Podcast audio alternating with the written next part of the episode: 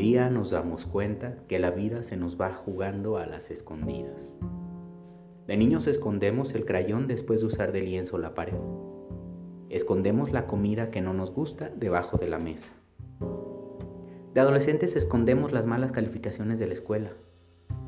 De jóvenes y adultos vamos adquiriendo más destreza en el arte de esconder. Ocultamos el dolor detrás de una sonrisa y así vamos aprendiendo a quitar cosas y sentimientos de la vista y a guardar secretos hasta alcanzar un máster en este arte. Y así, así continuamos por la vida adoptando la mala costumbre de ponerse rojo y dando doble candado al frasquito de nuestra esencia. Lo escondemos también, que ya no recordamos en dónde ha quedado cuando deseamos y necesitamos rescatarlo. Namaste.